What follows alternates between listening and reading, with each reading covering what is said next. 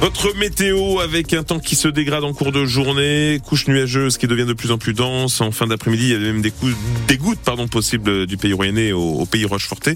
C'est un peu différent en Charente. Grisaille assez présente en matinée avec même euh, quelques brouillards. Mais dans l'après-midi, les nuages pourraient se dissiper. La journée finira sous un soleil bien présent. Température pour ce matin, 7 à La Rochelle, 6 à Angoulême.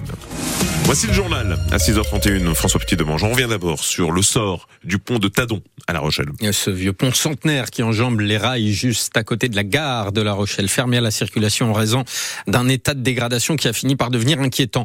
Faut-il le conserver à tout prix, le raser et le reconstruire? Le conseil municipal a voté avant-hier le financement de la moitié des études déjà lancées par le conseil départemental, puisque le département a été officiellement désigné propriétaire par la justice après des années de procédure contre la SNCF et l'État. Ce sont ces études qui vont permettre de choisir Marie-Laurence Dahl. Officiellement, aucune décision n'est encore prise, insiste l'adjoint en mobilité, Olivier Prantou. Tout est ouvert. Qui que ce soit, monsieur le maire, moi, qui que ce soit aujourd'hui, ne peut se prononcer. Il faut laisser véritablement les études parler. Elles parleront, dit-il, en début d'année, mais de son côté, le maire de La Rochelle, Jean-François Fontaine, l'a dit lors du conseil municipal, l'état du pont n'offre pas beaucoup de perspectives. On sait que depuis 20 ans, il est plus réparable. Il n'y a plus de savoir-faire. Ça ouvre la porte à plusieurs solutions. À l'identique, j'y crois pas trop. Des solutions qui ressemblent, c'est peut-être possible. Et puis des solutions peut-être plus modernes. Dans ce paysage, on peut tout à fait avoir aussi un pont à Auban. Quelle que soit la nature des travaux, la vraie question, c'est le financement. Le maire de La Rochelle a confirmé lundi soir qu'il est prêt à y participer et s'associera au département pour convaincre l'État de prendre sa part. C'est vrai que l'État a remis un ouvrage au département qui n'était pas dans un état brillant. Avec le département, on ira main dans la main euh, solliciter euh, cette aide qui me paraît légitime. Le ministre Christophe Béchu a été sollicité pour un rendez-vous. Quant au cofinancement des travaux, la ville a fixé des conditions au département que le délai pour remettre en circulation un pont n'excède pas deux à trois ans, que l'avis des habitants sur l'esthétique du pont soit pris en compte et qu'une place plus confortable soit faite sur le pont, aux piétons et aux vélos. Marie-Laurence Dalle à La Rochelle pour France Bleu. La loi immigration adoptée par euh, le Parlement s'accompagne maintenant d'une crise au sein de la majorité après des heures de négociation avec la droite, le gouvernement a finalement arraché l'adoption de son texte hier soir en concédant aux républicains un durcissement de l'accueil des étrangers en France. Pour la première fois, les étrangers en situation régulière n'auront pas droit aux mêmes prestations sociales que les Français.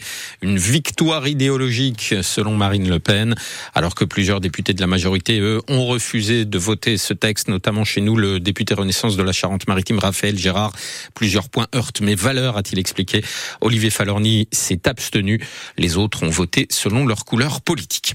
Monique Olivier a été condamnée hier soir à la réclusion criminelle à perpétuité. L'ex-épouse du tueur et violeur en série Michel Fourniret a été reconnue coupable de complicité dans les trois enlèvements et meurtres de Marie-Angèle Domès, 18 ans, Johanna Paris, 20 ans et Estelle Mouzin, 9 ans.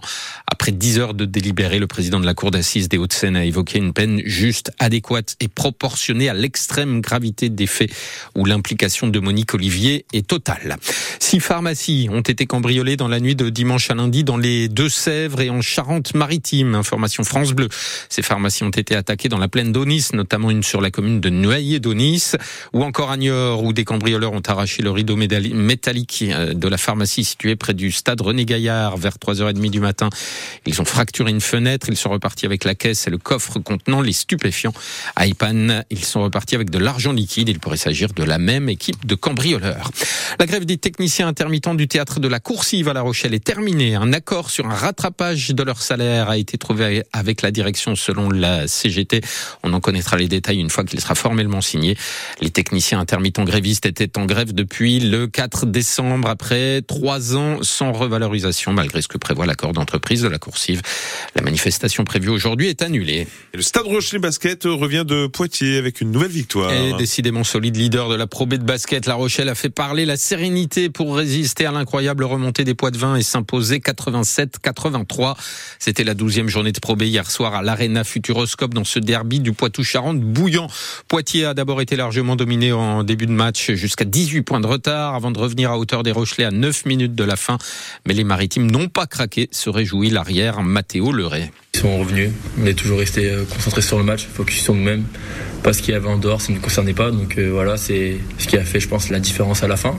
On est resté serein, on a bien monté le ballon, on nous ont fait faute, on a toujours mis au moins un lancer franc. Ça nous a toujours permis de garder ce petit gap de, de 4 points d'écart d'une position, donc euh, non, c'est top. Là, on est sur une grosse euh, série de victoires et forcément la confiance vient avec, mais voilà, c'est partie des mots du coach de, rester serein et de vraiment rester ensemble. Et je pense que peu importe les résultats avant, si on a toujours cette faculté à rester ensemble et serein, euh, ça peut vraiment faire la différence sur des fins de match comme celle-ci. On avait eu un peu le cas avec Aix-Marianne où ils étaient revenus, ils étaient même passés devant à la maison, donc ouais, on avait déjà eu ce cas-là et on avait quand même réussi à garder après, refaire un petit écart et, gérer cette avance un peu comme ce soir.